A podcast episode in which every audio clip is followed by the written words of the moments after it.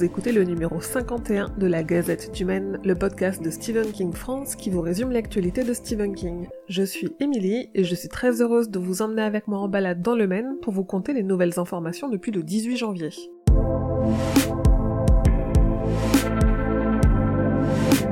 Un nouveau roman de Stephen King a été annoncé.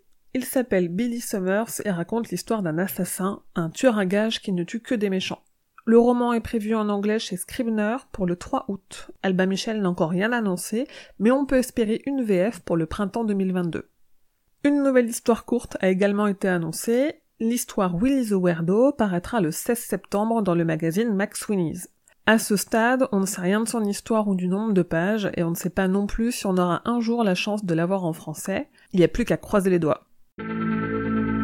Même si toute son œuvre revient toujours à la tour sombre, Stephen King a déclaré dans une récente conférence qu'il ne pense pas écrire une nouvelle histoire à son cycle. Donc on n'aura certainement jamais le récit de la bataille de Jericho Hill comme il l'avait évoqué il y a cinq ans. Via leur fondation, Stephen et Tabitha King ont fait un don de 6500 dollars à l'école élémentaire de Farwell dans le Maine, permettant au livre sur la pandémie écrit par les élèves du programme de jeunes auteurs de l'école d'être publié. Ils ont également fait un don de 50 000 dollars pour aider au projet de rénovation et d'agrandissement de la bibliothèque de Kitry, une ville du Maine.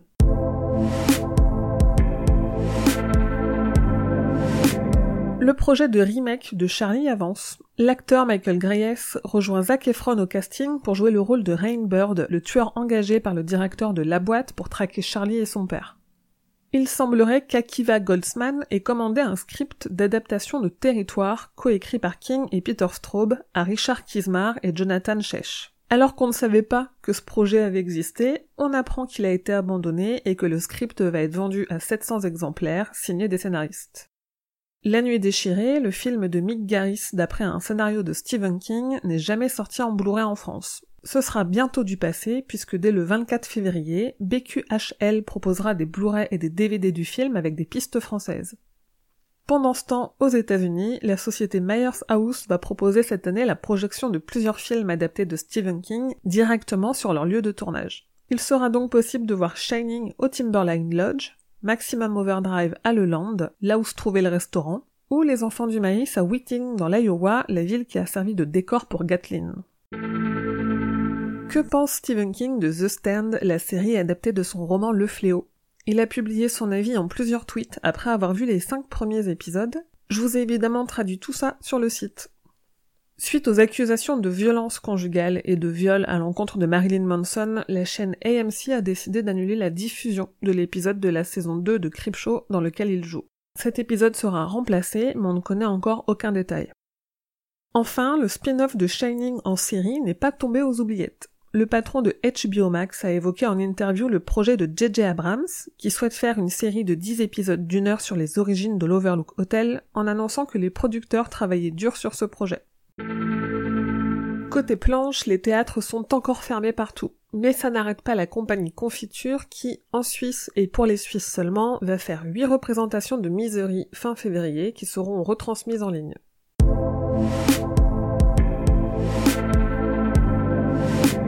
L'occasion de la sortie de Si ça saigne en français et de la fin de la série The Stand aux États-Unis, j'ai parlé de ces deux sujets avec François Co dans le dernier épisode du podcast Discordia.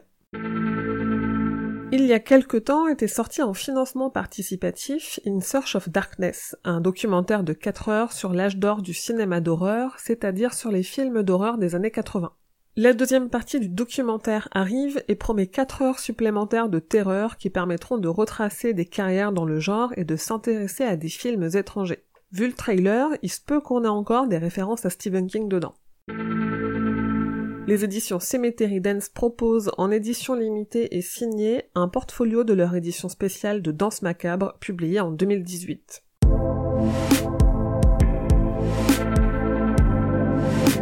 Et voilà, c'est tout pour la gazette numéro 51. Merci de votre écoute, de votre soutien et de votre présence. Pour manifester autrement votre soutien, vous pouvez parler de cette gazette autour de vous, lui mettre des étoiles sur iTunes, partager les contenus du site ou encore donner quelques euros au Tipeee. En échange, je vous enverrai des goodies que j'empaquette moi-même chaque mois avec amour. Vous pouvez rejoindre les autres fans sur les réseaux sociaux de Stephen King France, Instagram, Twitter, Facebook la page et Facebook le groupe, et sur le serveur Discord. Comme d'habitude, pour plus de détails sur toutes les infos dont je viens de vous parler, rendez-vous sur le site stephenkingfrance.fr dans l'article de cette gazette numéro 51. La Gazette du Maine est un podcast du label Podcut. Rendez-vous sur podcut.studio pour découvrir ce que font les 23 autres podcasts. Je vous dis merci et à bientôt, fidèles auditeurs et auditrices, que vos journées soient longues et vos nuits plaisantes.